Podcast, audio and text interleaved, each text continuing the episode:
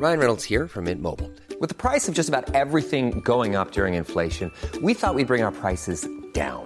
So to help us, we brought in a reverse auctioneer, which is apparently a thing. Mint Mobile unlimited premium wireless. Ready to get 30, 30, bit to get 30, bit to get 20, 20, 20, bit to get 20, 20, bit to get 15, 15, 15, 15 just 15 bucks a month. So, Give it a try at mintmobile.com slash switch.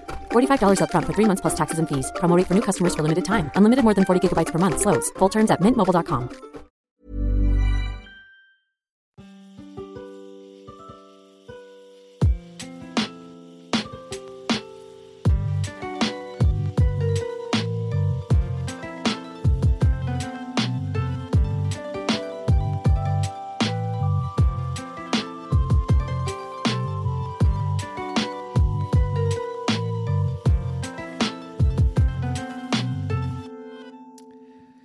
Quête latérale, numéro d'avril 2022. Bienvenue à tous, votre podcast sur la culture vidéoludique hein, qui revient via des chemins de crête sur l'actualité euh, liée euh, aux jeux vidéo. Un épisode aujourd'hui euh, amaigri de bon Comme- nombre non, de personnes. comme d'habitude. C'est incroyable. On a gardé que les plus minces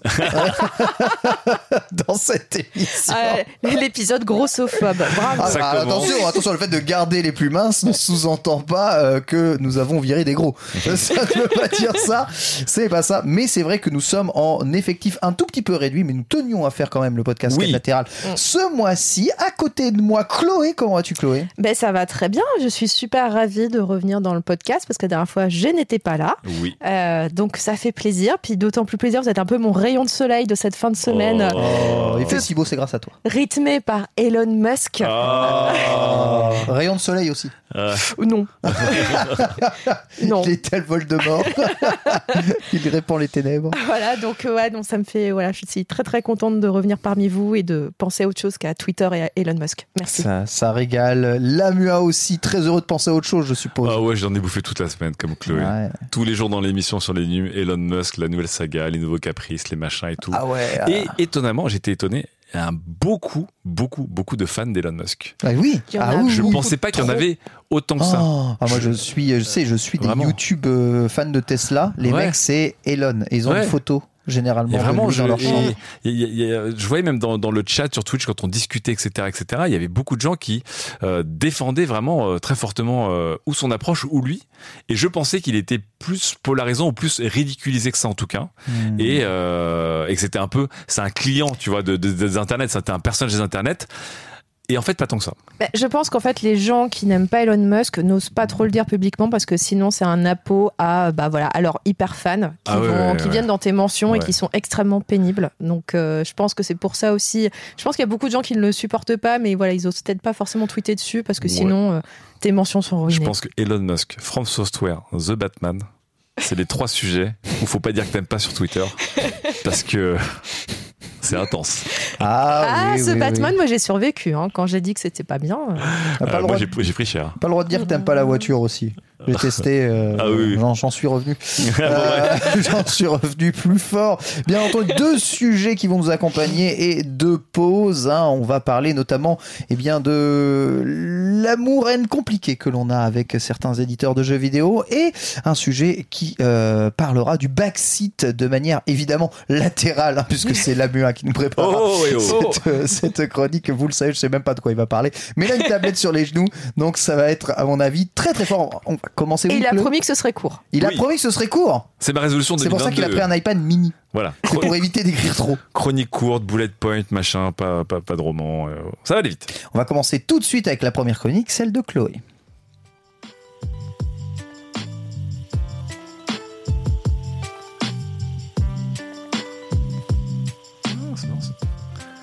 Il est marrant ce petit air là.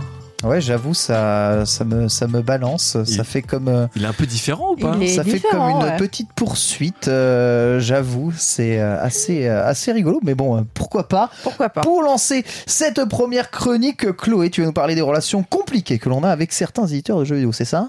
Ouais, tout à fait. En fait, là, je dis, allez, cette fois-ci, je fais pas de chronique économique, je, je sors de mon rôle de journaliste. Cette fois-ci, je vais parler de, de moi. De toi, de Voilà. sentiments d'amour De, de sentiments et d'amour. Non, parce que là, qu'est-ce qui s'est passé dans ma vie depuis le dernier quête latérale, hein, enfin, auquel j'ai participé, euh, qui remonte Eh ben, il y a eu Elden Ring.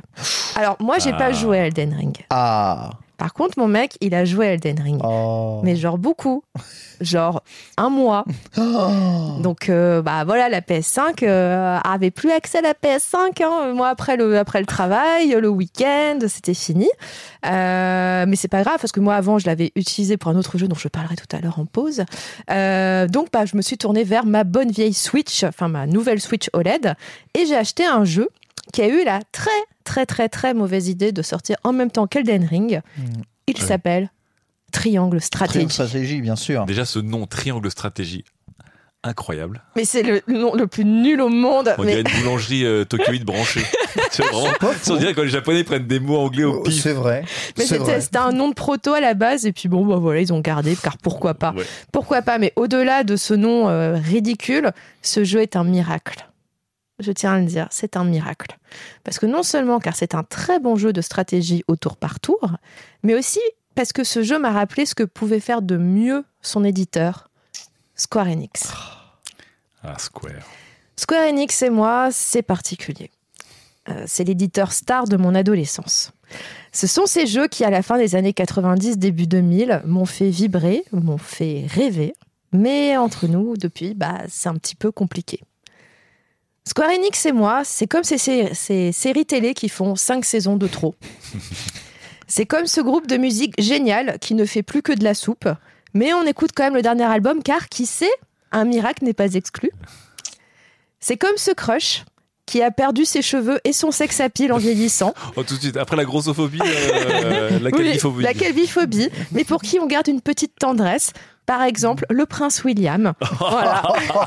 non, mais le prince William, quand j'étais adolescente, j'étais folle amoureuse de lui. Ah, il s'est dégradé. hein. Bah, je préfère son frère maintenant. Oui. Voilà. Donc euh, voilà. Mais William, je, bon voilà, je, je regarde comme ce que tu fais toujours et tout. T'inquiète. Mais euh, c'est plus pareil entre nous. Mais voilà. Je, je n'oublie pas que tu as fait vibrer la petite fille en moi euh, de 12-13 ans. Bref, je pense qu'on a tous un éditeur de jeu avec qui on a une relation particulière. Moi, j'ai eu la chance de découvrir Square Enix, enfin Squaresoft à l'époque, lors de son Golden Age. Euh, la scène se passe à la fin des années 90. Squaresoft décide d'enfin sortir certains de ses jeux vidéo en Europe, dont Final Fantasy VII. Je suis une jeune collégienne, un peu mal dans ma peau, biberonnée au club Dorothée. J'ai eu l'occasion de le raconter plein de fois, mais Final Fantasy VII a bou- bouleversé ma vie de joueuse en me faisant découvrir les JRPG. J'étais totalement la cible. Il y a ensuite FF8, FF9, FF10, mais il y a aussi eu tous les anciens Final Fantasy qui n'étaient pas sortis en Europe. Et Square Enix, ils ont bien senti le filon en rééditant les FF1, 2, 4, 5 et 6 sur PS1. Oui, pas le 3, je ne sais pas pourquoi. Le Non 3 plus. était passé à côté. Euh, j'étais évidemment, donc ah, pareil, je suis toujours adolescente, hein, j'étais la première à me précipiter au Score Games de Reims pour mettre la main sur euh, ces rééditions, les anthologies, les FF Origins, etc.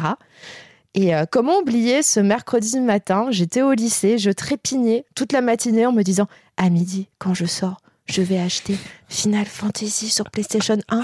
Je vais pouvoir enfin jouer à ce chef-d'œuvre du jeu vidéo. Et quand je suis arrivée dans les boutiques, on m'a dit Ah, ah, tous les exemplaires ont été réservés. Et Oh. pourquoi Parce qu'il y avait une démo de Final Fantasy 10, dedans. Ouais. Ah, c'est vrai. Eh oui. Oh là là, Du coup, j'ai maudit le genre humain et, euh, et je suis allée à la Fnac. Et là, petite anecdote, j'arrive à la Fnac de Reims. Le rayon jeux vidéo était fermé au public parce qu'il faisait, je sais pas, une sorte de réparation. Eh bien, telle une rebelle, je suis passée en dessous des plastiques, enfin des, des petits fils pour dire non, passez pas. Je suis allée prendre mon jeu, je suis allée à la caisse et j'ai fait désolé.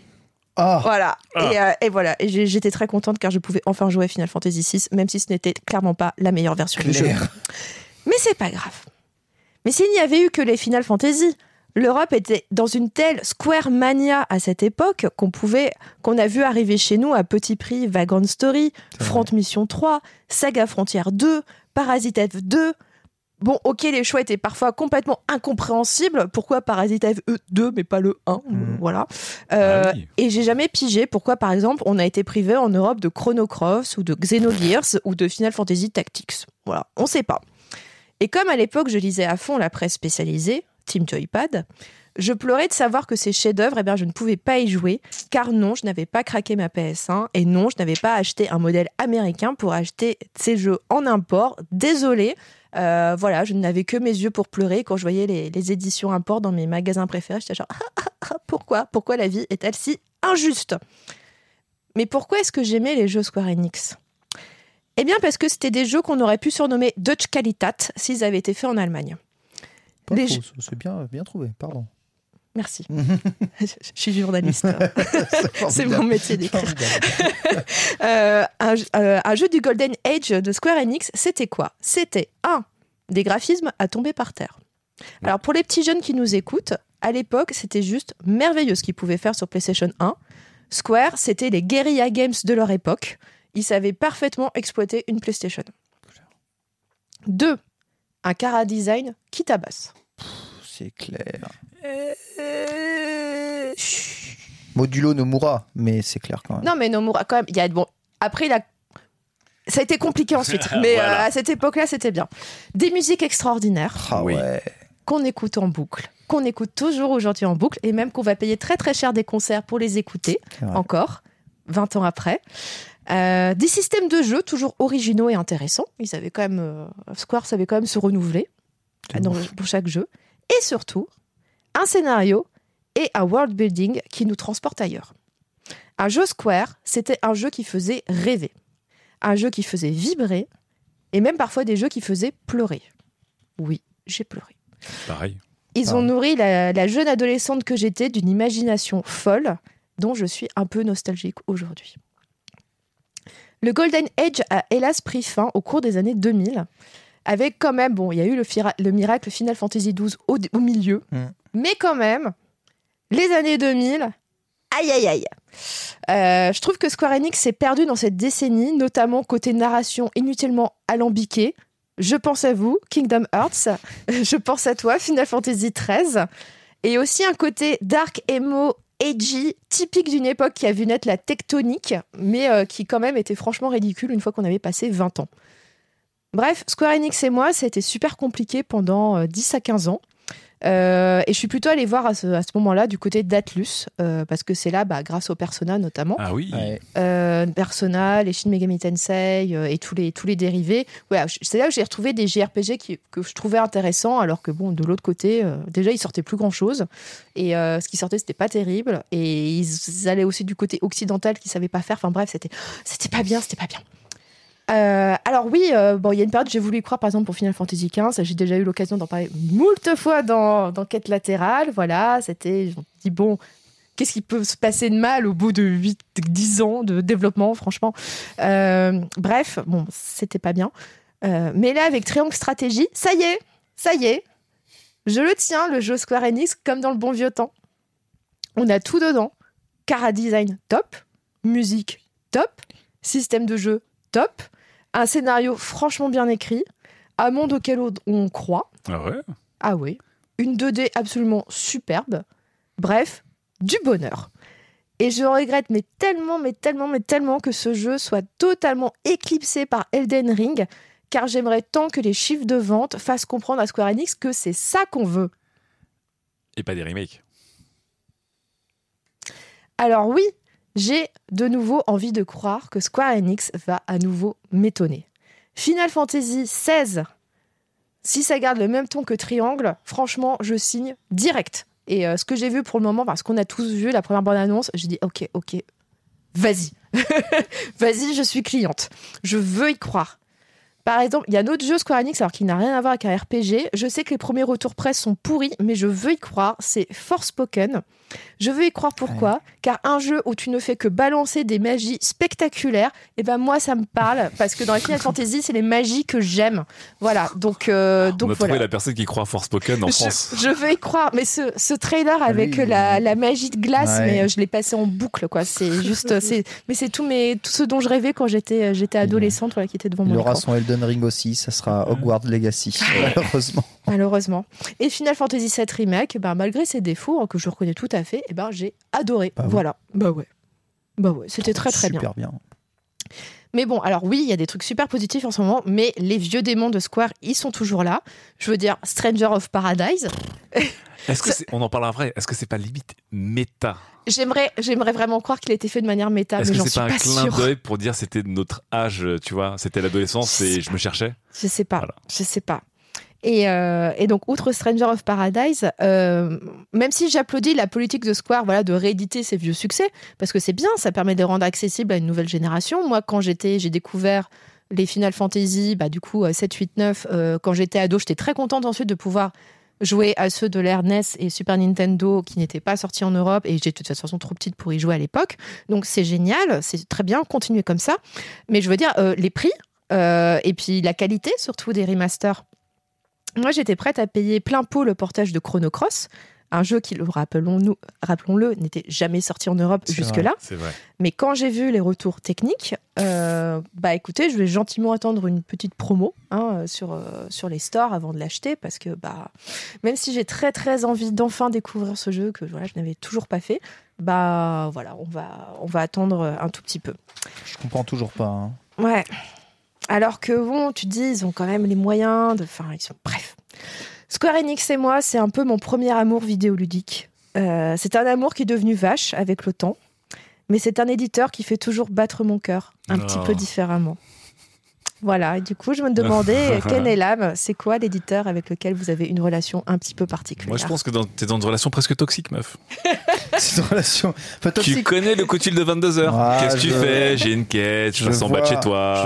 Je vois de, l'espoir. Il y a eu les Bravely, il y a eu Octopath Traveler C'est avant, vrai aussi. avant Triangle Strategy. Il y a des RPG qu'ils pensent pour nous. On est de la même génération, hein, euh, toi, Chloé et moi. Ils les pensent pour nous. Et quand j'ai fait Bravely Default, et j'ai vu un Final Fantasy à l'ancienne, tu vois, quand j'ai fait Octopath Traveler, je me suis dit, putain, ça y est, ils se sont enfin dépassés. Je suis dans Triangle Strategy en ce moment. Je me dis, voilà, la narration, ils ont vraiment, c'est FF tactique, euh, mais en version euh, moderne, euh, à- à- post Game of Thrones, quoi, tu vois. C'est vraiment, c'est vraiment ça. Ça le fait, ça le fait vraiment. Je crois en Live Alive aussi. Oui. Car je sais que le, le jeu a une base scénaristique excellente, bien refaite, c'est là. Mais tu vois, Live Alive, ils vont le sortir pile poil en même temps que Xenoblade Mais est-ce Chronicle que c'est 3. pas, tu vois, C'est dur. si on est dans les, dans les métaphores à gogo, il y a, il y a un côté genre, j'ai fait des hits avec mon premier ou deuxième album. Après, ça a été dur. Et en fait, à chaque fois, on me dit, mais si tu fais notre tournée avec tous tes vieux hits, ou si tu revends un remix de ton album, t'en vendras plus que si tu essaies de te renouveler ou de refaire un- une œuvre originale. Ouais. Et j'ai l'impression qu'effectivement, un, un Bravely ou un Octopath Traveler ou même un Triangle Strategy, tu vois, ça fait moins discuter les gens que un remake Pixel Perfect pour la énième fois, vendu 20 euros sur mobile euh, d'un de leurs RPG de la Golden Age des années 80-90. J'ai l'impression que c'est un peu dramatique. J'ai l'impression que j'ai même envie de croire que Square Enix voudrait des fois bosser, prendre des risques. Et j'ai l'impression que mm, on leur dit mais à côté mec tu bosses quatre fois moins et tu fais plus de, de, de bénéf euh, et voilà quoi. J'ai j'ai peur que Triangle Strategy, je sais pas s'il a cartonné les ventes ou pas. Effectivement les critiques étaient bonnes, mais j'ai l'impression que tout le monde a osef. Mais parce qu'il est sorti dans Ouais. une très mauvaise période. Ouais. Il y a ça, ça- c'est un jeu qui est assez niche hein, quand même parce qu'il faut savoir lire. En fait, il a le même problème, je trouve, que Certain Sentinel. Oui. Voilà, c'est exactement le même genre. C'est des, franchement, c'est des chefs-d'œuvre, les deux. Mais ce sont des jeux qui, de base, s'adressent pas non plus à un très très large public Oui. et dans lequel il faut lire. Il faut lire beaucoup. Ouais, c'est Voilà. Oh non. Si. Non, je veux pas lire. Bah voilà. Non, je sais, mais Sentinel, Sentinel là, c'était euh, c'était Alvin qui nous le conseillait euh, non-stop. Et effectivement, c'est le jeu. Tu dis, oui, le jeu a l'air très bien. Oui, il est plein de bonne volonté. Je devrais, dans mon bon goût de, de, de gamer, le faire. Puis en fait, tu, tu le passes en back catalogue ou plus tard. Enfin, tu vois, même de Triangle Stratégie. Je me dis, ah, ok, ça a l'air cool. Et je sens aucune urgence ou hype à le faire. C'est ça qui me fait un peu mal pour le jeu, tu vois. Aussi, ce qui peut jouer contre le jeu, c'est que les, les premières heures sont très verbeuses. Et alors qu'ensuite, je trouve ça s'équilibre vachement mieux. Euh, le, voilà, le, le ratio entre euh, phases de dialogue et euh, les phases de, de combat. Donc ça, ça c'est bien. Mais aussi, je trouve que c'est un jeu quand même qui a été bien pensé parce que les, tout est découpé en fait en chapitres Oui. et certains, hormis les chapitres de combat où là, bon, ça prend à peu près une heure, mais sinon les chapitres dialogue, on va dire, ça prend 20 minutes. Donc euh, c'est franchement très facile à grignoter. T'as toujours as un résumé euh, si jamais t'es un peu perdu et un truc qui est c'est alléluia. C'est en fait quand tu discutes avec des personnages, quand il y a des personnages qui parlent avec une touche, en fait t'as une sorte de wiki qui sort sur eux. En fait pour euh, juste avec leur portrait et qui ils sont. Parce qu'au tout Ah, début, c'est bien ça. T'imagines si t'avais ça sur Game of... quand tu lis euh, Game of Thrones ou même juste quand tu regardes Game of Thrones, tu vas genre attendez c'est qui lui déjà? J'avoue. Ah ouais Un- d'accord Un, ok petit Shazam du. Moyen Âge.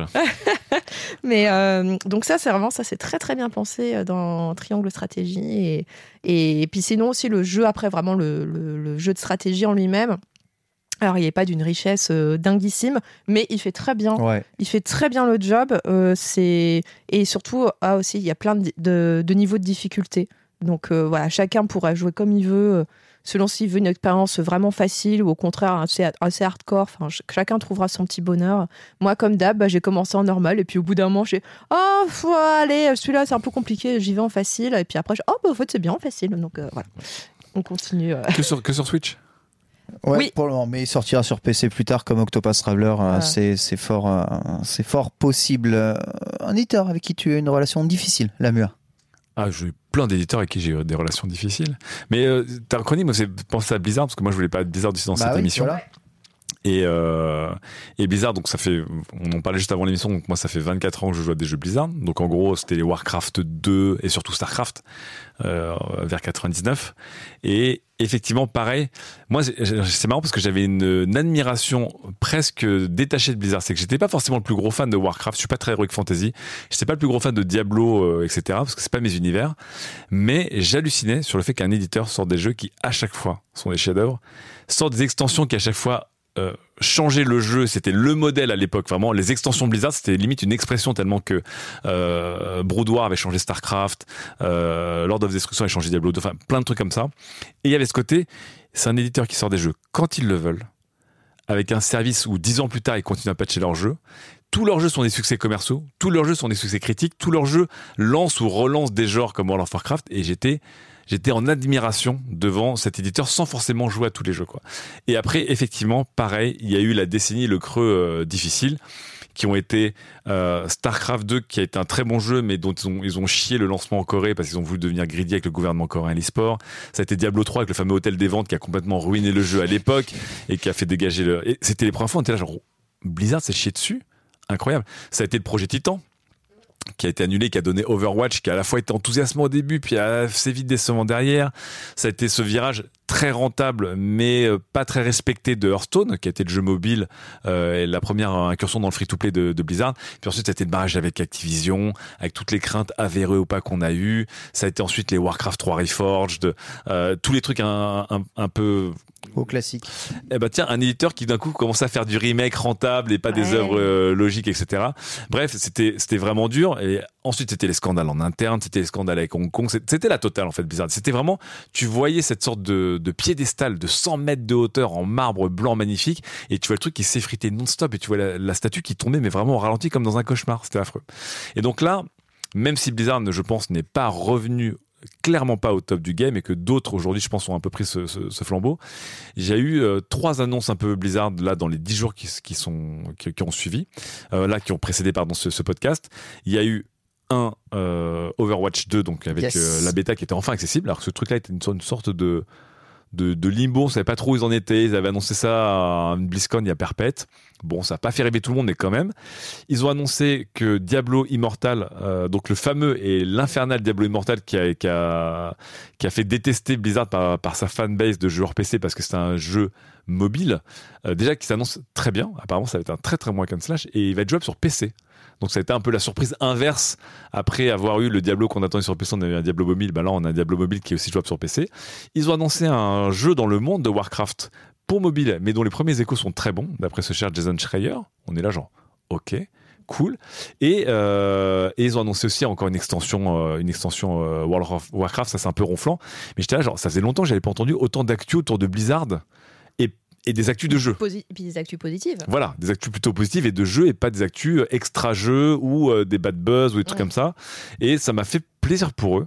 Et j'ai envie de dire que euh, peut-être différemment de Square Enix, ils vont peut-être se retrouver aussi parce que maintenant que euh, Microsoft est arrivé, peut-être que Microsoft va les séparer d'Activision Mm.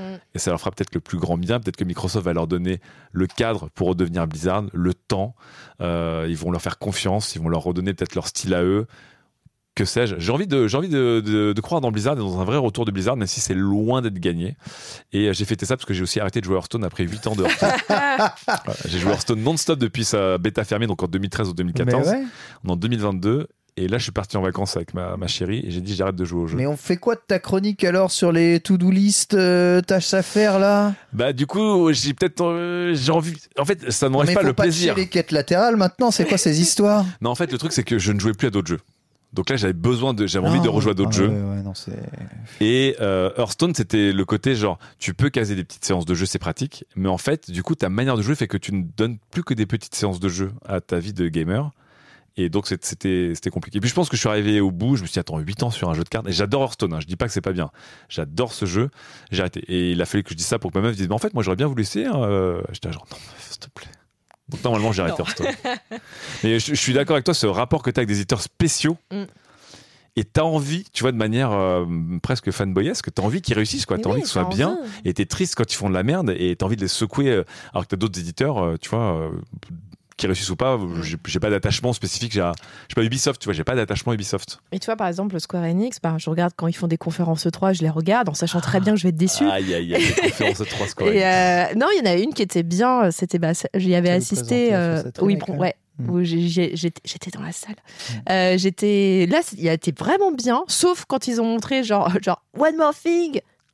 Ouais. Vous savez de quoi j'ai parlé Avengers. Aïe, Et aïe, là, toute la soirée était genre waouh, qu'est-ce qu'on a vu là? C'est vrai C'était- qu'ils font ça aussi. Ça, c'était ouais, ça c'était pas bien.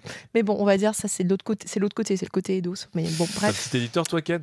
Oui. Sans Ouais. parler Nintendo de la Pokémon Non, non, Company. non, non, mais moi c'est Capcom. Si tu C'est parles Capcom. d'un Ah, d'un éditeur avec qui j'ai une relation compliquée, je joue au jeu Capcom depuis 30 ans, Ouais. 1992 et Street Fighter 2.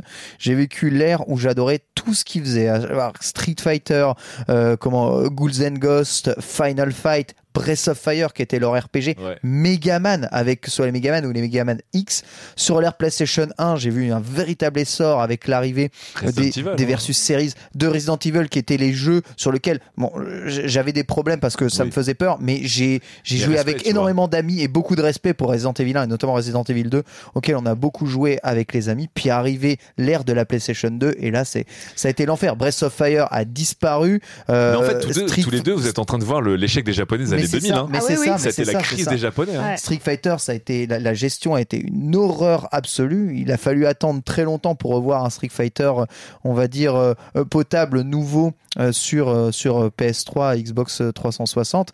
Mais quand bien même, c'était très partagé l'avis que les gens avaient sur Street Fighter 4. Et tout le reste, un Resident Evil, Breath of Fire complètement oublié, la quasi-totalité de leur licence poubelle, les Power Stone qu'ils avaient sortis, tous les jeux qu'ils avaient sortis sur Dreamcast, ils en avaient sorti une tétrachée de jeux sur Dreamcast, tout l'époque de la Naomi, de cette culture de l'arcade, les Giga Wing avec leur euh, leur comment, leur shoot 'em up que j'adorais aussi, tout ça, tout ça, poubelle, poubelle, poubelle. En fait, dès que la HD est apparue, ça a été la PLS complet. Mais les Japs ont euh, galéré. La 3D, voilà. la HD, les Japs, ils Ouais. ont détesté. hein. C'était pire encore PS. avec l'RPS3 quoi. Enfin, là, Alors ça a que été moi, à l'inverse, tu vois, euh, moi qui suis plus d'éditeurs européens, et donc les Valve, les Blizzard, etc., et c'était les rois du monde. Ils sortaient des jeux novateurs, De puissants. ouf, Ils ouf. avaient euh, compris le game as a service avant tout le monde. Enfin, c'était c'était l'âge d'or euh, des années 2000. hein. Et là, bah, tu vois, avec leur nouveau moteur, le RE Engine, ils commencent à revenir avec des Monster Hunter méga propres. Où, franchement, moi, j'ai été, je jouais à Monster Hunter depuis la Wii U. Mais avant, c'était compliqué. hein. C'est vraiment, fallait être motivé pour jouer, pour jouer à ça. C'était pas très beau, c'était vraiment très lent, c'était ergonomiquement vraiment nul, nul, nul. Surtout pour les standards, même pour les standards de l'époque. Hein. Même pour les standards de l'époque. Là, le- enfin, les Monster Hunter euh, respirent vraiment. Même Resident Evil, même s'ils te remettent des remakes, c'est des remakes qui sont un peu travaillés. Ouais, mais le Moi, 7 et le 8 sont J'aime hein. j'aime pas j'aime pas du tout le 7 et le 8 mais voilà Mm. c'est c'est des jeux qui sont quand même euh, voilà tout à fait hein, respectables euh, ils reviennent euh, prochainement j'espère avec un Street Fighter 6 réussi. Donc voilà Capcom euh, Capcom revient un peu on dirait un petit retour de hype dans dans, dans, dans mon cœur. J'espère que ça continue. J'espère qu'ils ressusciteront Breath of Fire. Mais euh, tu citais un truc qui était très intéressant et que moi qui m'a beaucoup marqué c'est la crise des cara designers Oui. japonais. Ah oui. en vérité, ils ont laissé fuir euh, probablement les plus grands talents au monde, ou alors ils les ont sous-exploités ou n'en ont fait absolument rien. Quand je vois le travail de certains cara designers qui ont travaillé sur certains jeux de combat euh, Capcom et qui travaillent aujourd'hui sur Street Fighter 5, je fais mais les gars, mais c'est comme si c'est comme si vous lui avez donné deux minutes pour faire les dessins et que une fois qu'il vous a fait le cara design du jeu, Vous n'en avez rien à foutre une fois que vous passez tout dans les modèles 3D. On ne reconnaît plus le, le Cara Design du Cara Designer officiel du, euh, euh, des, des, des personnages une fois, une fois remis en 3D. Et ça, c'est trop, trop, trop, trop, trop, trop dommage. Et ça se ressent dans les JRPG qui veulent avoir un aspect très réaliste. C'est peut-être pour ça qu'aujourd'hui, les Xenoblade euh, marchent vachement bien parce que à la fois, tu as un Cara Design fort, une DA qui suit le Cara Design, Les, les personnages et compagnie. hein. les personas, exactement. Ouais, les Ça Persona, ouais. suinte le swag, Persona. Exactement, t'as, Mm. t'as cette, euh, cette ambiance amie. Pourquoi Tell of Arise a dépassé les 2 millions de ventes hein, pour un JRPG Parce que pareil, Cara Design, bon Cara Design, hein. JRPG, etc. Ouais. C'est, aussi ça qu'il faut suivre. C'est bien beau d'avoir des jeux qui veulent être réalistes parce que ça se vend très très bien. Mais le Design japonais, c'est ça a des aspirations très manga, c'est très 2D aussi. Faut que ça puisse retranscrire ça. Et c'est ce que Triangle Strategy, je trouve, fait vachement bien avec, euh, Ouais, avec le talent un- qu'ils ont euh, pour faire ça. Quoi. sur un style très très différent des, des RPG qu'on a pu citer. Enfin là, on est vraiment sur un style beaucoup plus médiéval, plutôt sur voilà, on retourne sur des sur des archétypes, mais sans non plus aller trop sur la light fantasy. Euh, que peut être, euh, enfin, toi, je pensais à Bravely Default par exemple. Ouais. Enfin, toi, c'est un truc très attendu sur le design oui, des oui, personnages. ouf, ouf. Ils ont pas un cara... ils ont justement un, un, un charisme quand même euh, assez faible Surtout en 3D. voire ouais. même, voire même Mm. inexistant. Euh, alors que là, ah là là là là, mais quel bonheur, tous les personnages sont hyper bien dessinés. Enfin, c'est euh, Ah, c'est chouette. Et puis en fait, c'est ça change énormément, je trouve. Alors même si on fait des progrès, mais le cara design côté occidental, enfin, dire, les héros de jeux vidéo euh, américains ou même européens euh, brillent pas non plus par euh, leur euh, leur prestance ou leur originalité. Enfin là, il y a peut-être une, une à qui je pense, euh, dont je vais parler dans pas longtemps, qui là pour le coup se démarque. Mais sinon, euh, on est quand même dans le dans le générique. euh, Ouais. Et pour terminer, Nintendo ne m'a jamais déçu. Ce sont les seuls qui ont su tirer partie intégrale Petit de la sexe. totalité de leur système et avoir une Suceur constance, une professionnalisme. Ça a beaucoup aidé de sortir des hardware dépassés de 10 ans à chaque fois. Mais Rappelez-vous, Wii Music par exemple, des chefs-d'œuvre Nintendo. euh, ils ont eu quelques coquilles, mais il n'y a, eu- a aucun Mais, passage bah, à vide de déception absolue. Il y a toujours eu un Mario Galaxy 2 pour te remonter le, euh, dans, dans, dans les styles, même à l'époque de, de la Wii. Et ça, et ça c'est beau. On va marquer notre première pause. La magie du montage a fait que nous nous sommes euh, restaurés entre cette première chronique et cette première pause, ce qui peut expliquer peut-être quelques reflux euh, dont nous nous excusons euh, d'avance. Évidemment, tout est agréable lorsqu'on écoute un podcast euh, comme d'habitude. Les petites recommandations jeux vidéo euh, du mois avec bon un triangle stratégie qui semblait être évident, une roco déguisée, mais tu as un autre jeu, Chloé, dont tu voudrais nous parler. Ouais, en fait, bah, c'est un jeu dont j'ai pas pu parler la dernière fois car je n'étais pas là. Donc, euh, c'est un jeu qui est sorti en début d'année et qui, lui aussi, a été malheureusement un peu éclipsé par un certain Eden Ring. Euh, c'est un jeu euh, qui est sorti sur PlayStation 5. C'est un jeu exclusif Sony. C'est un jeu avec une, euh, une jeune femme aux cheveux roux qui parcourt un monde peuplé de sortes de dinosaures, mais futuristes robots. Je veux bien sûr parler de Horizon Forbidden West. Oula, c'est un coup de cœur ça? Ah ouais, j'ai adoré. Moi j'ai surtout mal pour ce jeu qui vraiment c'est le jeu de l'ombre toute sa vie. quoi. Ah ouais, non, Puisqu'il mais est toujours, il sort toujours à l'ombre d'un autre jeu. Bon bref. Mais on en reparlera, vous Mais- verrez dans quelques mois quand, comme euh, le premier Horizon, bah voilà, les gens se sont rendus compte sur le long terme que c'était un super jeu. Et ben celui-là, il est vraiment mais génial. Euh, Je l'ai fait en, je l'ai fini en trois semaines. Euh, J'ai tout aimé. Euh, le monde est vraiment super, très très bien construit, très très bien pensé, très très bien écrit, très beau, magnifique, magnifique à, à traverser. J'ai pris plein de photos évidemment, Euh, passion euh, mode photo. Euh, non non, c'est vrai, c'est vraiment un voyage en lui seul. Le scénario aussi, franchement, c'est plutôt bien écrit, c'est- intéressant. On est quand même assez embarqué dans le jeu. Et euh, pour ce qui est du système, euh, du système de, de combat, bah, alors moi, ce que je lui reprocherais un peu, c'est quand même c'est que les commandes sont très poulpesques. Euh, C'est-à-dire voilà, qu'il y a des combinaisons de touches un peu bizarres. Donc c'est vrai que je pense que c'est un truc, même s'ils ont quand même, ils ont mis énormément d'options d'accessibilité pour rendre le jeu voilà euh, assez accessible du coup. Mais je trouve que rien, enfin, quand tu vois les combis de touches que tu dois faire des fois juste pour changer ta flèche et machin et, Et, trucs. tu- et toi tu as dosé les manettes PlayStation toute ta vie en plus. Ouais. T'imagines pour les gens qui n'ont pas dosé ce Ah non, genre c'est- d'ergonomie, horrible. Alors que pourtant, voilà, dans les options, il y a des trucs qui sont très bien. Vous pouvez vraiment ralentir le temps pour prendre bien le temps de viser. Euh, Il y a plein de choses qui te- vous simplifient vraiment la vie. Euh, pareil, il y a plein d'options de difficulté qui fait qu'on peut doser un peu son aventure comme on veut. Euh, et euh, les, combats sont vraiment chouettes. Et la musique, la musique elle est incroyable. Enfin, c'est euh, oh, c'est trop beau que ce soit les musiques de combat, les musiques d'exploration. Enfin, moi, je trouve artistiquement, c'est un jeu. euh, bah, genre chapeau. Franchement, chapeau, très très belle réussite. Et en plus, toujours ce plaisir de découvrir bah, les, les horizons se passent aux États-Unis dans quelques milliers d'années. Euh, et c'est un plaisir en fait voilà de, de... moi j'ai- j'aime beaucoup ça, ce côté voilà tu, tu retrouves des lieux de notre monde actuel mais euh, post catastrophe Là, c'était San Francisco, là Euh, ouais en fait le la dernier, dernier endroit où tu vas c'est San Ah, Francisco d'accord. et ça commence dans le Colorado. Euh, en fait, du coup, les, les paysages évoluent énormément au fil du temps, bah, comme, euh, comme aux États-Unis, dans cet endroit-là. Et, euh, je trouve qu'il y, avait un, a un côté parfois très, très nostalgique, très genre Ah oui, mais en fait, ça, c'est notre monde actuel, mais qui a été totalement détruit.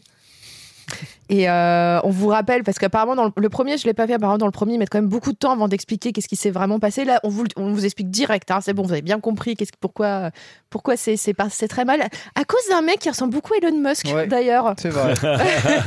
c'est vrai. L'hologramme qu'on voit tout le temps là. Ouais, ouais, l'espèce d'Elon Musk, euh, voilà. Il qui, avait un euh, projet. qui avait un projet qui a un peu mal tourné. Voilà, encore un techno-futuriste qui Voilà. pense tout solutionner euh, et qui en fait provoque la fin du monde. Super, merci beaucoup. Euh, donc, euh, donc voilà, bon, c'est Marocco. Euh, vraiment super jeu si vous avez besoin de vous évader. Euh, si vous avez besoin, euh, voilà, en même temps, un jeu non plus pas trop dur, mais voilà, assez, euh, assez simple, même si quelques pics de difficulté parfois, quelques paniques, notamment face aux robots hippopotames euh, et les robots crocos. Euh, je peux vous dire, ceux-là sont assez coriaces. petit enfant qui j'ai dessiné un robot hippopotame. Ah, les robots hippopotames, je peux dire, moi, les hippopotames, j'aime bien sur le principe, mais dans les jeux vidéo, ils sont très Tu sais que méchants. les hippopotames sont des gros FDP. Mais je hein. sais, je sais, Ouais. je sais qu'ils Un sont horribles. les plus dangereux d'Afrique. Je sais, c'est un des plus dangereux. Enfin, ouais, de... mais, mais ils ont ils ont l'air si, si sympas. Et en fait, non. Le jeu vidéo te rappelle que pas du tout. Donc, euh, le, le, le robot, le robot hippo, non. Le robot croco, non plus. Euh, Il y a le robot tyrannosaure aussi. Mais Bizarre. bon, là, là, on se dit, ok, ça, il est grand, donc euh, normal. ça va, ça va mal se passer. Euh, mais en tout cas, voilà. Franchement, ça a été mon coup de cœur du début d'année parce que ça m'avait déjà parlé dans de précédentes émissions. On a quand même traversé un trou. euh, Oui. En 2021 où il s'est pas passé grand chose C'est pas une grande année. hein. c'était pas une grande année. Là, ça m'a fait du bien de genre, ah, j'avais besoin de faire un beau triple A, un beau blockbuster. Je me suis laissé porter. Euh, donc, euh, donc voilà, super. Moi, je dis bravo, bravo, bravo Guerilla Games. J'attends, le, j'attends le- la contre-expertise de Ken qui s'est fait yesh sur le premier quand même. hein. Ah mais moi c'est bien simple. J'ai- J'ai j'ai lancé le 2, j'ai fait ok euh, more, the- more of the same. Et Mais toi, t'avais pas aimé le 1, toi. Ah, mais le 1, je l'ai recommencé 7 fois et Mm. ça m'est tombé 7 fois des mains. Le, le, la- moi c'est les- la lourdeur du, du gameplay de, de ce jeu. C'est t'as l'impression de jouer un tank. Je déteste les open world où je ne me sens pas libre de bouger euh, euh, comme je comme je l'entends. Dès que c'est un open world où tu sens que faut que ce soit réaliste, du coup faut que le perso il se positionne là pour faire Ah, ça exactement comme il veut. ça justement. Ah là là là, qu'est-ce que ça m'énerve. Moi, je suis de, de- de l'école. Ne, ne me donnez aucune motion capture, animez tout à la main. Même si ça fait pas réaliste, je m'en fous. Je veux de la liberté Ouais, euh, totale, quoi. Voilà. Exactement, le exactement. sexe. Le deuxième Non. déjà de cette Non, émission. mais il n'y a pas que ça. Euh, Elden Ring, je trouve, donne cette liberté aussi. euh, tu te ressens une forme de liberté, même si, bon, le gameplay est un peu lourd.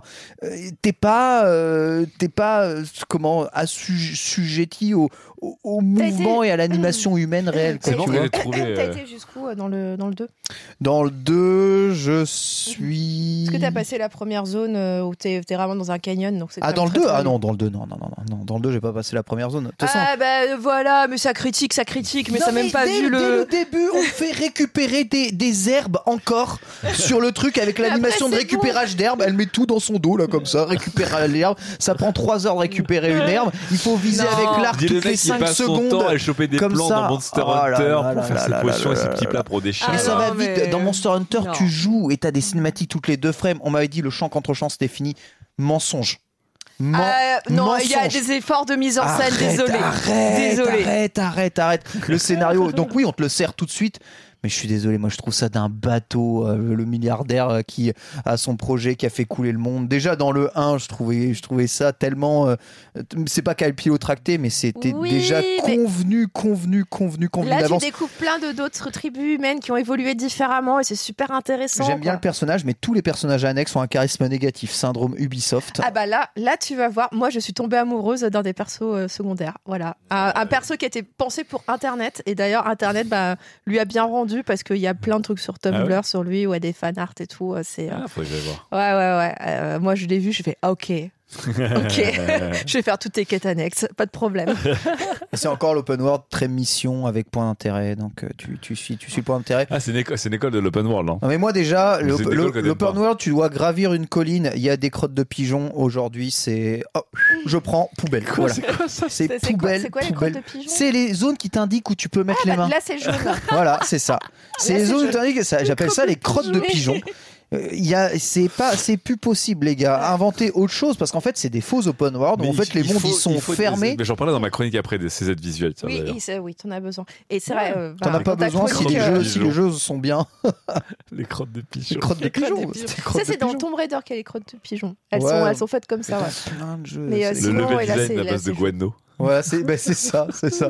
Vous saurez, vous saurez ce que je dis. Bon, bref. Bon, n'écoutez pas De toute façon, Ken, j'ai- jouer évidemment, je n'ai pas fait Horizon 2, mais je suis actuellement en train de le faire sur YouTube pour connaître un peu euh, la suite de Ah. l'histoire.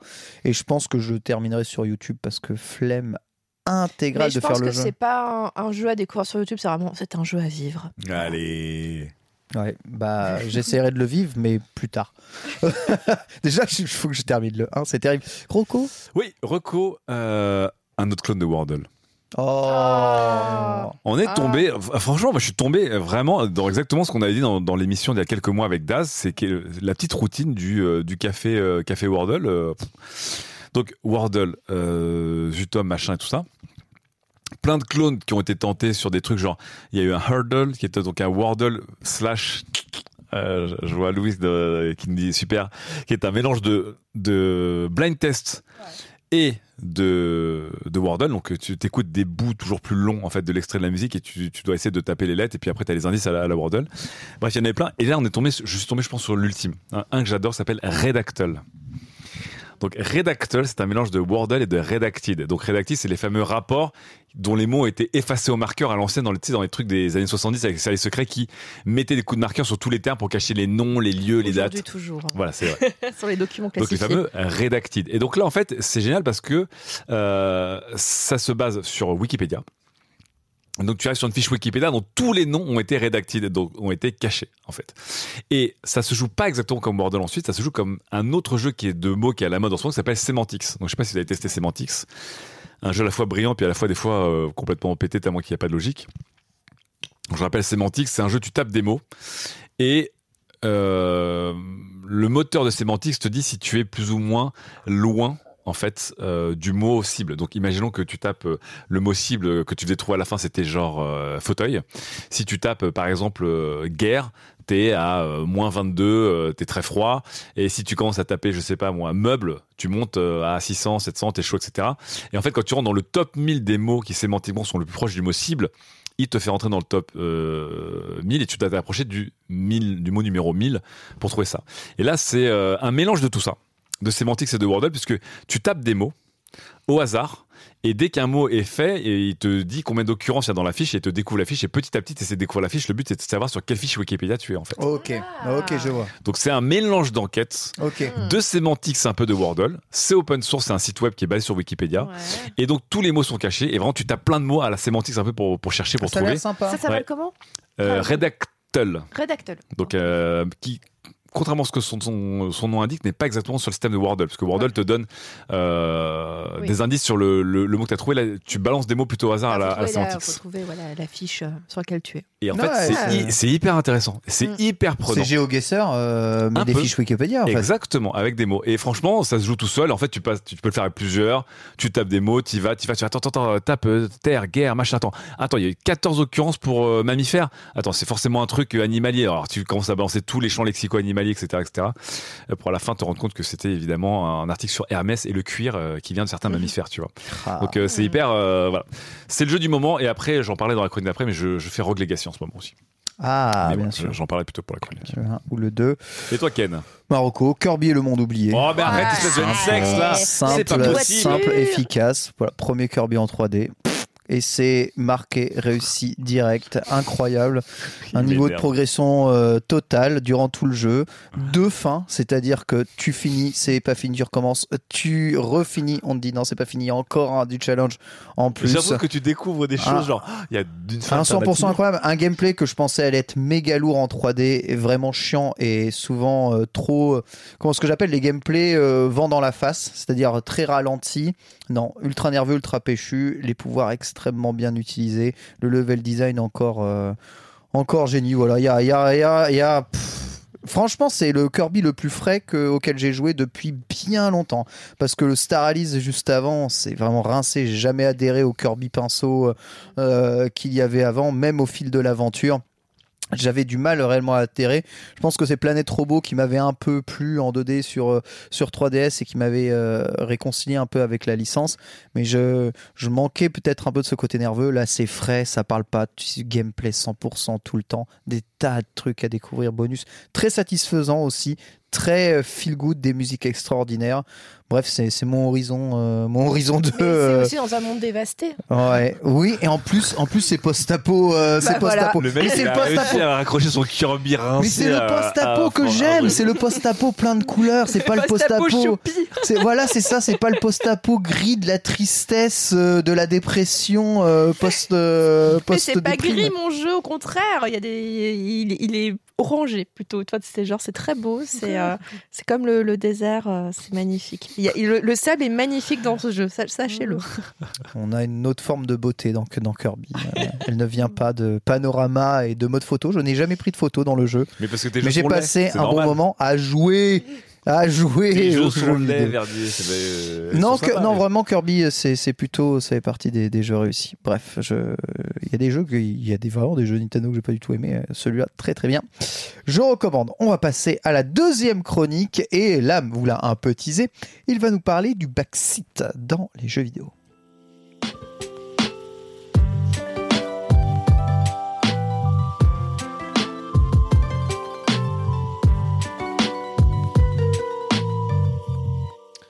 Alors là, tu es un tricheur. Ah, ça commence Il m'attaque sur mon intégrité de gamers. Alors, ta Incroyable.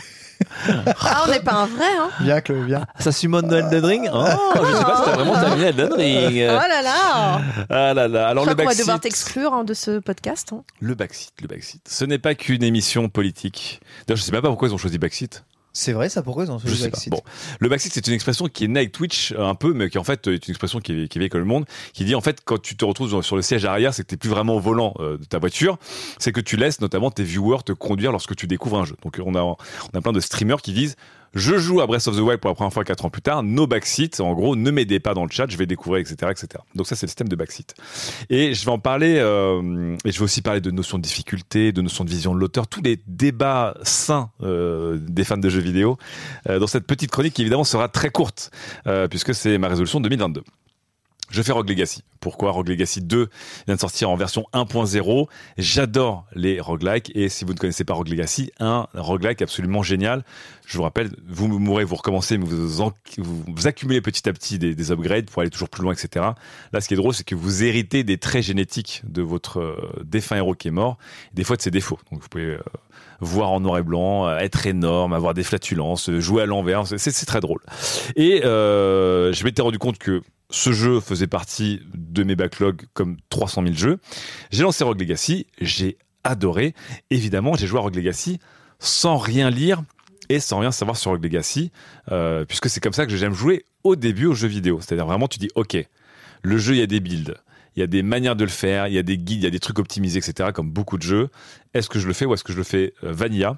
Je découvre et euh, évidemment, j'ai fait tous les mauvais choix. Donc là, je suis pris dans des trucs où mes upgrades importantes sont désormais inatteignables parce que j'ai mis de l'argent et des ressources dans d'autres upgrades. J'ai mal fait les choses. Mais c'est pas grave. C'est ma run. Et ce que j'aime bien dans ce genre de jeu, euh, c'est de faire des runs. Donc vanilla, où vraiment je me dis je n'apprends rien, je ne regarde rien, et au bout d'un moment, je regarderai tout. Donc ça, c'est le genre de jeu que je fais, c'est euh, euh, Rogue Legacy, c'est Hollow Knight, euh, c'est euh, Hades, etc., etc. Parce que ces jeux te permettent de découvrir par toi-même.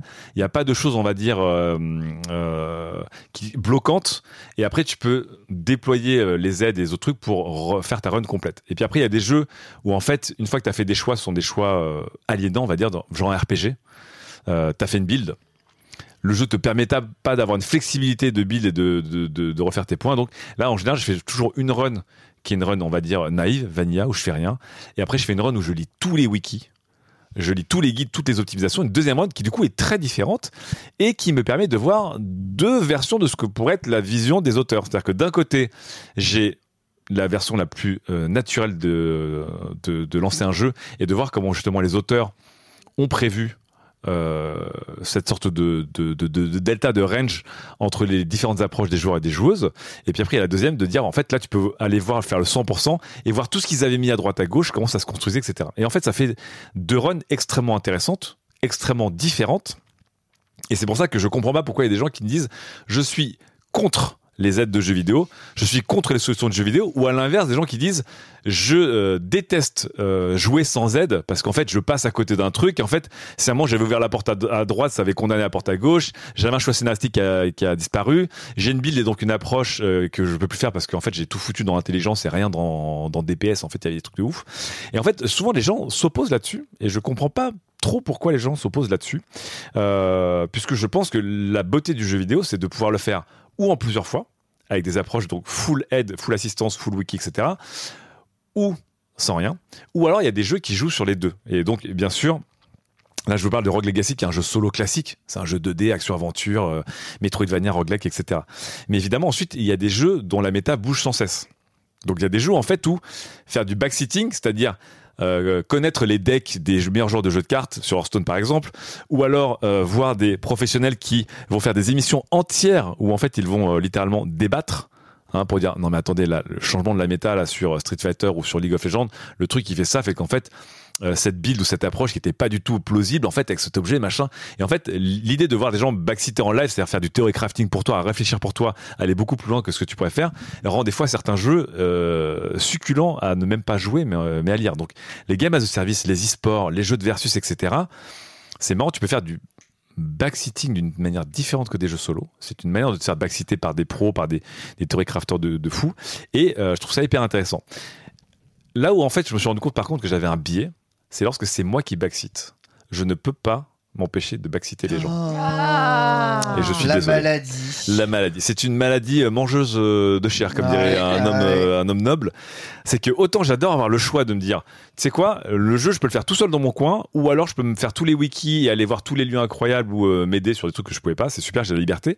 Mais quand je suis à côté de quelqu'un qui joue à un jeu, qui découvre un jeu, ou qui est moins fort ou moins forte un jeu, ou moins, euh, moins versé dans, dans un jeu vidéo, je ne peux pas m'empêcher de lamsplainer le, le truc, quoi. C'est vraiment, c'est.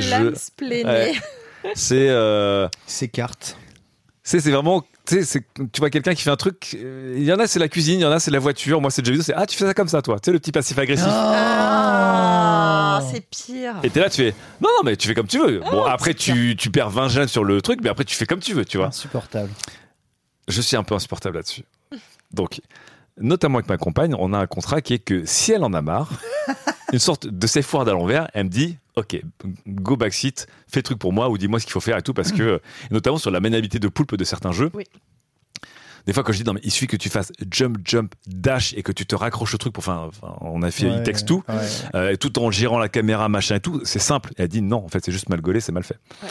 Donc, je, je travaille sur moi pour, euh, pour ne pas être ce connard de backseater qui ne peut pas s'empêcher de voir des gens et dire. En fait, il faut, tu, tu peux juste. Même pas finir des phrases, des fois, tu vois. Genre, tu peux juste. euh, J'ai rien dit. Ou le pire, c'est. Mais pourquoi tu fais ça Non, mais je, je dis de manière plus subtile. Juste, ah, moi, j'aurais fait ça comme ça, tu vois. Ouais. mais après, tu fais ce que tu veux, le fameux euh, qui permet de dire que je ne backseat pas. Euh, donc, j'aimerais qu'on ait plus de débat sur le backseating, c'est-à-dire le, quand on joue. Éclatons-nous. Et je trouve que les jeux aujourd'hui, qui soient solo multi, sont beaucoup plus faits pour justement avoir un, euh, un éventail d'approches qui te permet de dire putain c'était génial parce que j'ai tout suivi les guides et en fait le jeu était riche et j'aurais jamais eu ça si j'avais pas suivi les guides. Ou j'ai fait une run et j'ai tout découvert et c'était pas du tout optimisé mais j'ai trouvé le jeu hyper plaisant donc je suis pour. Et après j'ai envie de dire pour les gens comme moi fermez vos gueules. Je suis contre le je suis contre les backseaters euh, invétérés. Ah, la MUA qui euh, faites ce que je dis, faites pas ce que je fais euh, des fois, ou je ne sais pas, ou le contraire en tout cas. Le premier pas dans la maladie, c'est de le reconnaître qu'on est malade, tu sais. ou- ou- voilà. C'est vrai, Je- je c'est reconnais, c'est vrai, c'est vrai. Tu reconnais, c'est c'est beau. Chloé, euh, par rapport au backseater, toi, quelle euh, quelle position tu as? Est-ce que tu aimes ça? Tu aimes pas ça? Tu vas chercher des informations sur les jeux quand tu les fais? Ça, oh, bah, ça, va dépendre. Ça va dépendre du jeu en fait. Euh, c'est vrai que si je sais que ça, je m'embarque sur un jeu long, un jeu un peu à système. euh, bah, moi, j'adorais ce que un format que faisait euh, Canard PC. Je crois qu'ils le font toujours, qui s'appelait Bien débuter. Ouais. Ça, c'était génial parce qu'en fait, ça permettait d'avoir les bonnes bases pour bien comprendre le système de jeu. En fait, juste pour te lancer. Tu dis, ok, donc ça, faut que je fasse attention. Ah, ça, faut pas que je rate ça au début. Ok, ça, ça fonctionne comme ça. Voilà, c'est mieux expliqué que dans le jeu. J'ai tout ce qu'il faut euh, là euh, pour partir sereinement sur le jeu, sans non plus me lancer dans les wikis, sans non plus me lancer sur les trucs hyper complexes, hyper compliqués. Parce que tu vois, par exemple, moi, j'ai un souvenir euh, Final Fantasy XII quand ils l'ont ressorti. Euh, je sais plus comment est-ce que ça s'appelle, euh, le, le remaster euh, sur PlayStation 4. Euh, Zodiac Age. Zodiac Age.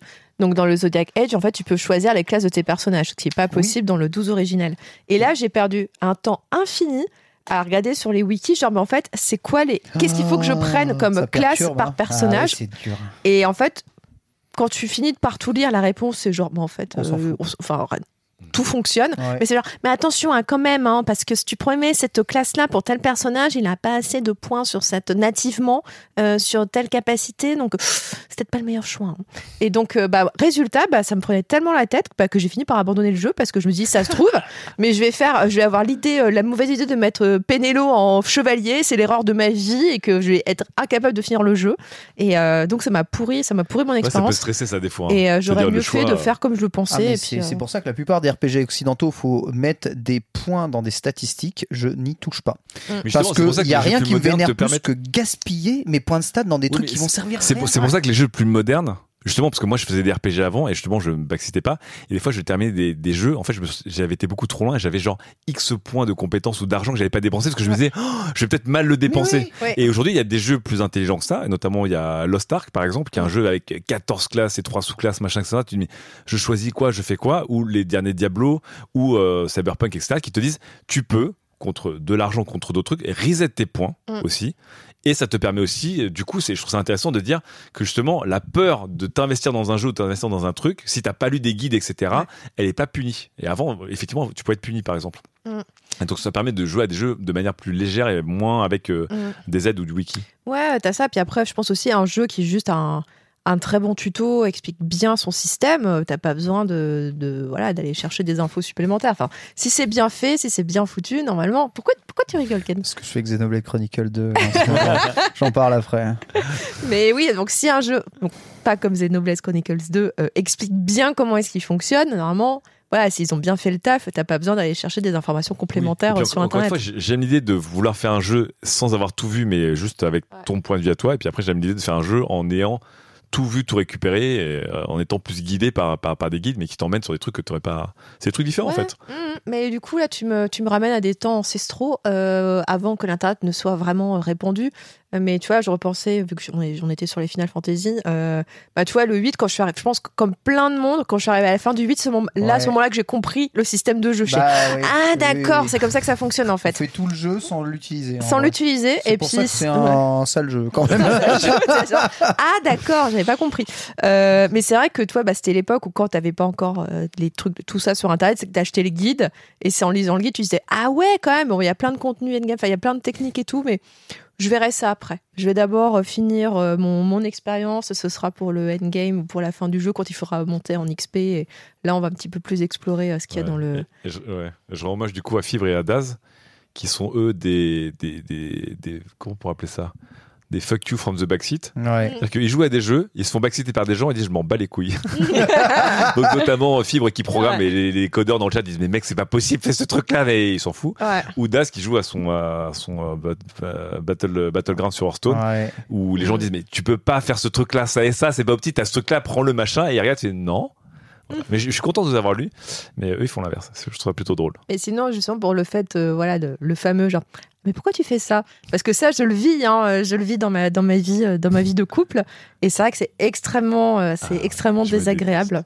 Euh, parce que des fois, c'est vrai que, tu vois, c'est bien quand tu sollicites toi le conseil. Enfin, Oui. tu vois, quand je demande à mon mec qui connaît bien tel jeu, je dis genre, mais en fait, il faut que je fasse quoi là? Je comprends pas. Euh, Est-ce qu'il faut que j'aille par là ou pas? Donc ça, c'est cool. Mais par Ah contre, oui, quand sûr. mais quand t'es tranquillement en train de jouer et que t'es genre, pourquoi tu fais ça? Genre, bah, je- mais pourquoi t'as pas fait ça avant? Bah, Mais j'ai- mais t'avais pas vu là?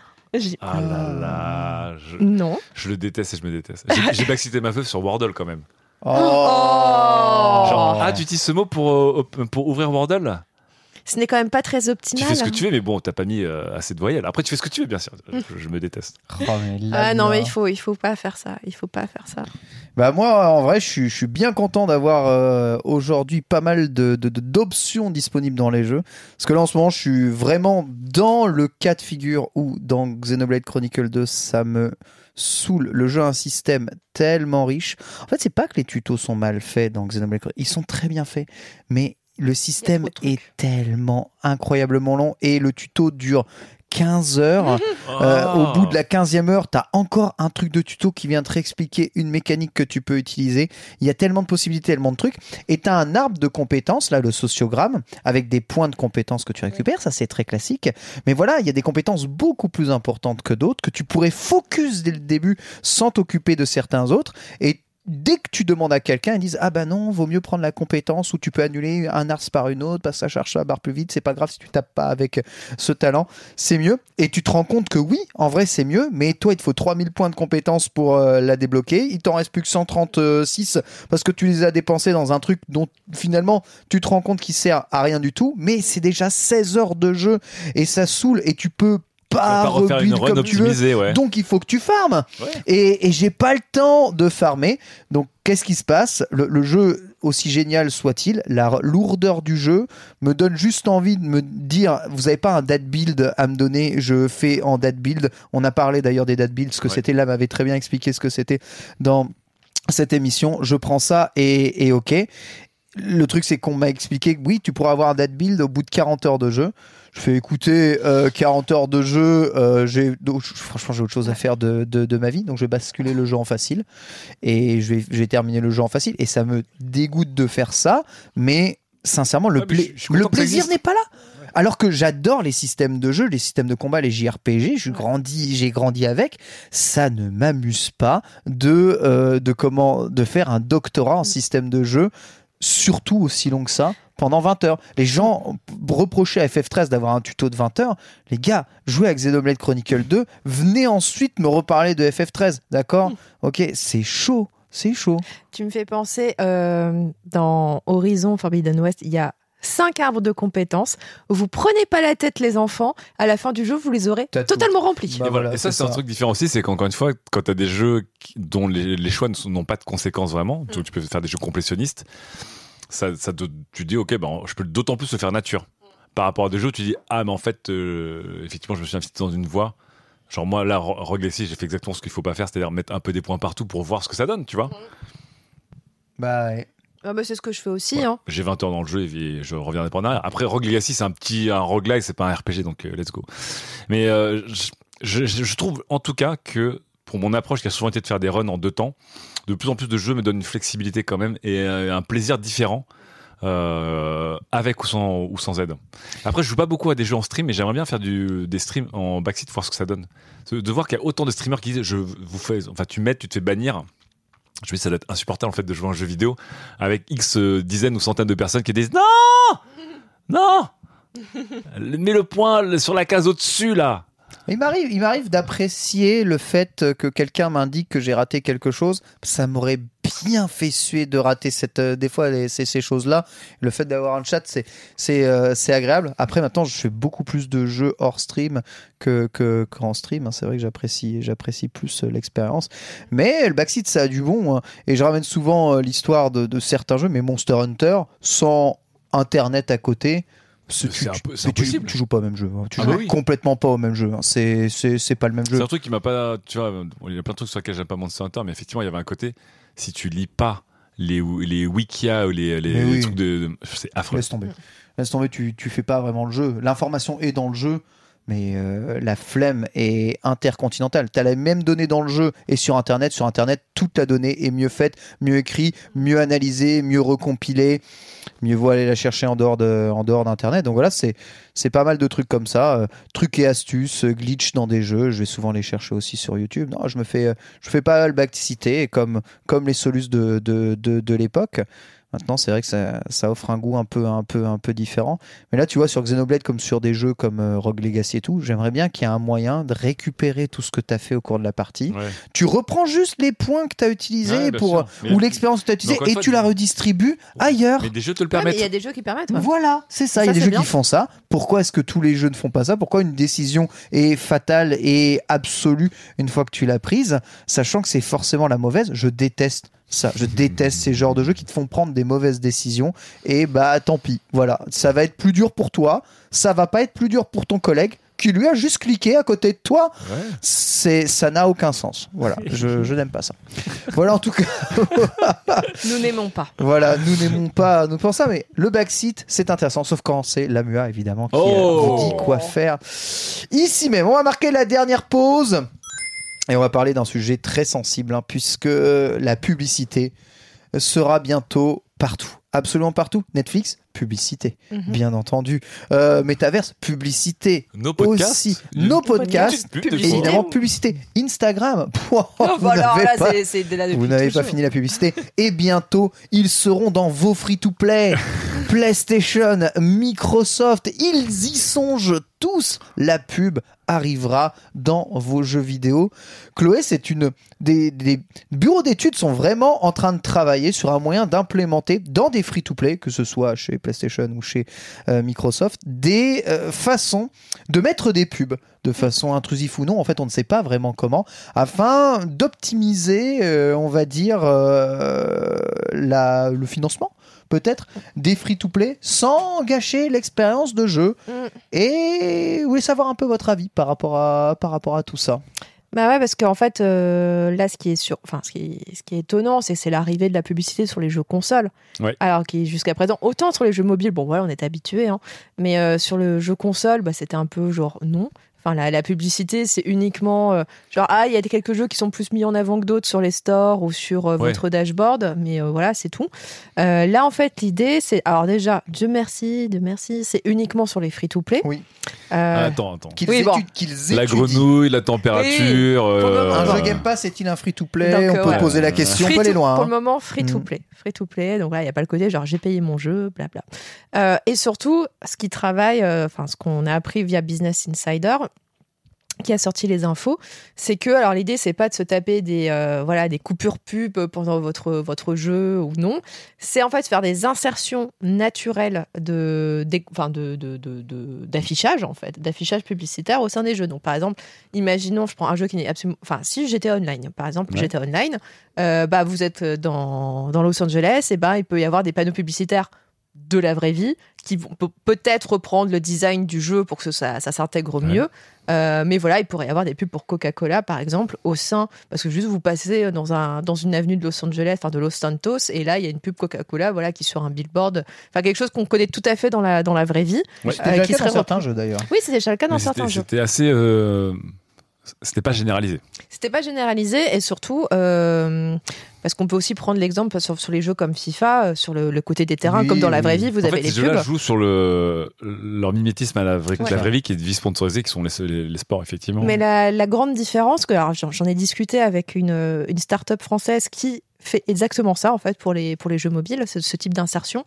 Euh, c'est en fait c'est ce qui m'expliquait, c'est que par exemple pour un jeu comme FIFA euh, ou un jeu de voiture, euh, c'est que en fait tout est dit là à l'avance avec les annonceurs et du coup il y a pas de- c'est pas c'est pas de la pub dynamique. Oui. Donc c'est-à-dire qu'on peut pas dire bah comme euh, Oui.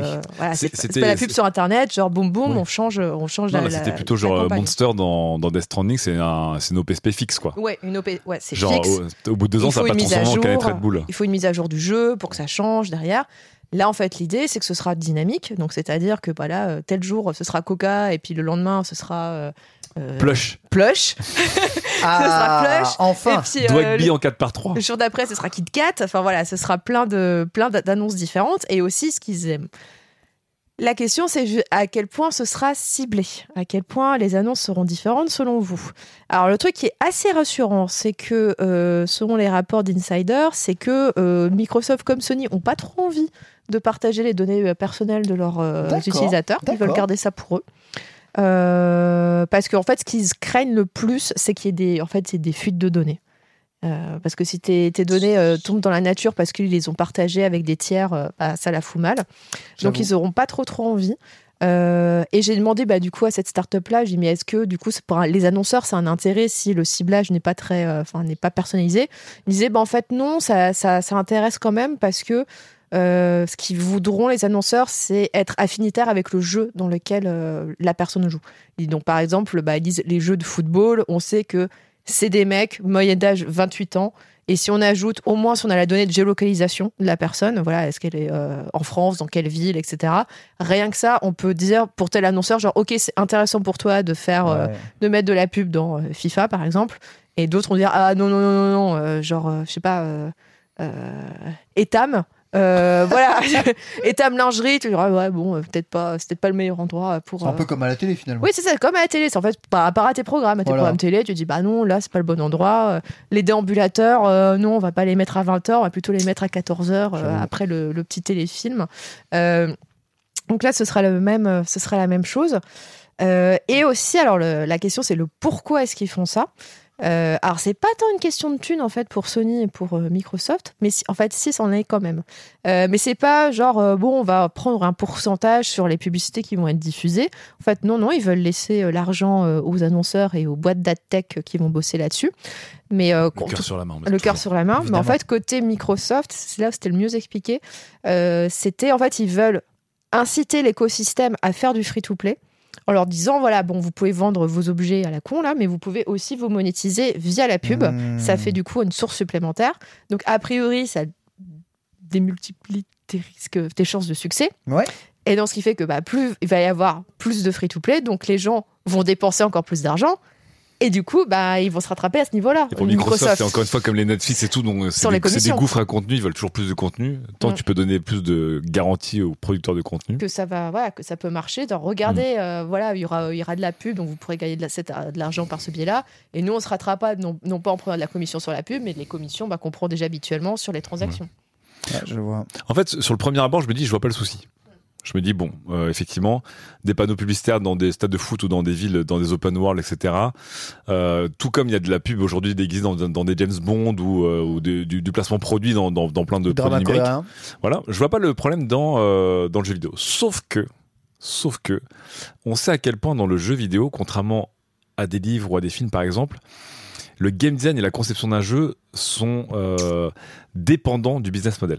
Donc évidemment, un game as a service, un free-to-play, le business model aujourd'hui est très différent. Donc le game design et les boucles de gameplay et les mécaniques de rétention de joueurs, etc. sont très différents par rapport à un AAA solo. Et donc, si demain la publicité rentre, je vois des trucs qui me font vraiment très peur. C'est pas juste le level design. Ça va être qu'à un moment, bah, si la canette de coca elle te donne plus de vie qu'une autre potion no name ou qu'un autre truc, tu vois. Ah, j'avoue. Ah, c'est comme la canette de bah c'était ça un peu dans Death Stranding non? Ouais, de Monster. ouais Si à un moment, en fait, euh, l'annonceur il est plus présent qu'avant et il veut que ses valeurs soient mises en avant. Donc imaginons que c'est, euh, on est dans Fortnite qui est vraiment la plus grande OPSP de l'histoire. et qu'on se rend compte que euh, je sais pas Nike euh, vraiment est devenu le gros sponsor euh, la plus grosse OP et qu'en fait du coup ils vont mettre en valeur un mode de jeu où tu vas plus courir que construire tu vois parce que les chaussures Nike ou je sais pas je suis en train de penser en temps réel. En fait ce qui fait peur c'est que euh, on est en train de toucher une boîte de Pandore euh, du euh, du business qui pourrait changer le game design euh, à cause de la pub tu vois. Que ce soit que ce soit le display ou que ce soit le, les partenariats et ça ça me fait un peu peur Je vois, je vois comment tu, tu l'abordes. C'est vrai que c'est vrai que ça peut poser des questions. Moi, dans l'ensemble du game, l'idée, l'idée m'énerve. Et en fait, l'idée m'énerve parce que pour moi, c'est plus une porte d'entrée vers justement des jeux qui ne sont pas forcément free-to-play après, ou alors poser la question de qu'est-ce qui est free-to-play, qu'est-ce qui est pas free-to-play. On le voit très bien. Aujourd'hui, Netflix va avoir un abonnement où il y aura des pubs. Tu vas payer et tu verras des pubs. Mm. C'est, Mais tu paieras moins cher. mais tu verras des pubs quand même, tu verras des pubs. Qu'est-ce qui empêche un jour un Microsoft de faire un Game Pass? Ok, tu payes ton Game Pass. Par contre, avant de lancer ton jeu, plutôt qu'un temps de chargement, tu te tapes des pubs. je te rappelle qu'il y a des pubs dans Windows maintenant Il y a des pubs dans Windows? Ouais, dans le menu de démarrer, tu as des suggestions de jeux et tu as des focus sur des partenaires. Très bien, J'ai envie formidable. de- d'envoyer valser des tables. Un truc qui m'énerve un peu, même si on est dans le domaine de la promotion, mais on sent quand même une ouverture vers ça. Dans Street Fighter V, aujourd'hui, lorsque tu as un écran de chargement, tu as une pub. Alors c'est souvent une pub pour le contenu additionnel euh, du jeu, mais dès qu'il y a un Ouais. partenariat Street Fighter, c'est une pub. C'est-à-dire que tu vas voir, là, tu as Blanca et Sakura qui arrivent dans, dans Fortnite, tu peux voir Blanca, Sakura, vous pouvez acheter les personnages dans Fortnite dans Street Fighter V. Tu peux voir le partenariat, ah, on a des cartes euh, dans euh, Magic l'Assemblée, Street Fighter, euh, acheter du Magic l'Assemblée. Tu peux voir, on a nos personnages dans Summoners Wars, ça a été le cas aussi. Vous pouvez prendre Summoners Wars. Des t-shirts Uniqlo en partenariat avec Truc, ça a déjà été fait. Uniqlo est là. On a un, on a un concours, on a un tournoi Red Bull qui va être organisé. Red Bull a déjà fait une pub durant les passes de trucs. Ils ont même des, des, des skins spéciaux pour eux avec des logos Red Bull à l'intérieur. Ouais. Ça, dans un jeu qui est payant quand même de base, ça me saoule un Ouais. tout petit Non, peu. ça, pour moi, ça, c'est la limite, beaucoup, hein. hein. Ça me saoule un tout petit peu. Ça n'a pas trop sa place. Mais d'une certaine manière, je te dis encore, dans le cinéma, tu payes toujours ta place comme avant. Sauf que maintenant, dans ces films-là, tu as des placements produits beaucoup plus qu'avant. Et ils te calent du Nokia, ils te calent de- du, des, Ouais, mais des ça, produits, te, etc. ça dérange pas ton expé- enfin ça, ça, ça dérange pas ton film. Enfin, je veux dire, pas comme s'il y avait une Dans Bros, ils ont dû retourner des scènes. hein. Ouais, non mais je veux dire, enfin, oui. c'est le, le film se déroule quand même. Ça c'est pas comme s'il y Parce avait que une c'est coupure. plus ou moins subtil. Mm. Mais- Oui, parce que quand il y a- il y, a le plan vraiment qui s'arrête bien, genre Ouais. regarde, t'as vu le- la marque de la montre là, on va zoomer un peu plus. Je, je parle souvent de Jason parce que Jason était vraiment quasiment le premier, c'était le premier influenceur cinéma d'histoire. hein. Les, les trucs Aston Martin, les montres Rolex, bien mis en valeur. C'était Complètement. C'était, c'était des deals avant Omega. tout le monde. Ah, Omega, pardon. Et effectivement, ça m'embêterait un moment où, euh, je sais pas moi, tu, euh, tu arrives dans un Death Stranding 2 et quand tu regardes ta map, c'est une Apple Watch ou un machin parce qu'en fait, il y a un placement produit, que tu sais que c'est un placement produit. Je crois, je crois que ça m'embêterait. Et encore une fois, si ce n'est que de l'esthétique, ça m'embêterait. Si ça touche au game design, là, ça va vraiment, vraiment me rendre triste. Tout est encore qu'à l'état d'essai, mais ce sont des choses qui vont finir quand même par arriver dans, nos jeux vidéo, quoi qu'il. Bon, certains diront que c'est déjà dans le jeu vidéo et qu'il y en a même qui sont prêts à payer pour afficher de la pub de certaines personnes. D'ailleurs, quand tu payes pour un skin Sakura ou Blanca dans Fortnite, tu payes pour faire de la pub Street Fighter au sein même de Fortnite. Pareil, quand tu achètes, euh, quand tu achètes euh, Doctor Strange ou quand tu achètes tout ça, t'as payé ton skin, t'es stylé, mais en face, tous les joueurs qui jouent avec toi voient un skill Doctor Strange. Ils disent, ah punaise, c'est vrai, c'est qui ce perso, c'est Doctor Strange, etc. Ouais. etc. Et tu fais aussi un, un peu de pub pour le free. Tout le monde est plus- influenceur, le rêve se réalise. Hey Merci Fortnite. Let's. Merci Fortnite Merci Pix, c'est formidable Voilà des pubs et on espère que vous en avez beaucoup regardé dans ce podcast évidemment quête latérale afin euh, évidemment de faire vivre les podcasts de qualité. Ce podcast touche à sa fin. Merci Chloé. Mais merci à vous. Merci la MUA. Merci Ken, merci On Chloé. embrasse évidemment et euh, Fibre Tigre et euh, l'Amidaz, loin. Oui, Et- ils vont avec la- ils auront leur super bien chargé, je pense. et Gotos, voilà, qui reviendront évidemment tous plus forts. Merci à notre réalisateur ici. Puis on vous invite à rejoindre évidemment le Discord de qualité si vous voulez Oui. discuter un peu de tout ça. Le euh, Patreon, toujours? Le Patreon, évidemment. Don- Voilà. Donnez de l'argent. toujours C'est bien donner de l'argent. Tu- vois, comme ça, on, fera moins de pubs dans nos podcasts. Non, c'est Exact, faux. exact, exact. Ah, bah, c'est Fibrotique qui tient. Ah, je prendrais bien, je prendrais bien une Monster Energy. Oh, bon, allez. Monster Energy, la Bonne boisson des champions. journée à tous et à bientôt pour un prochain épisode. Salut.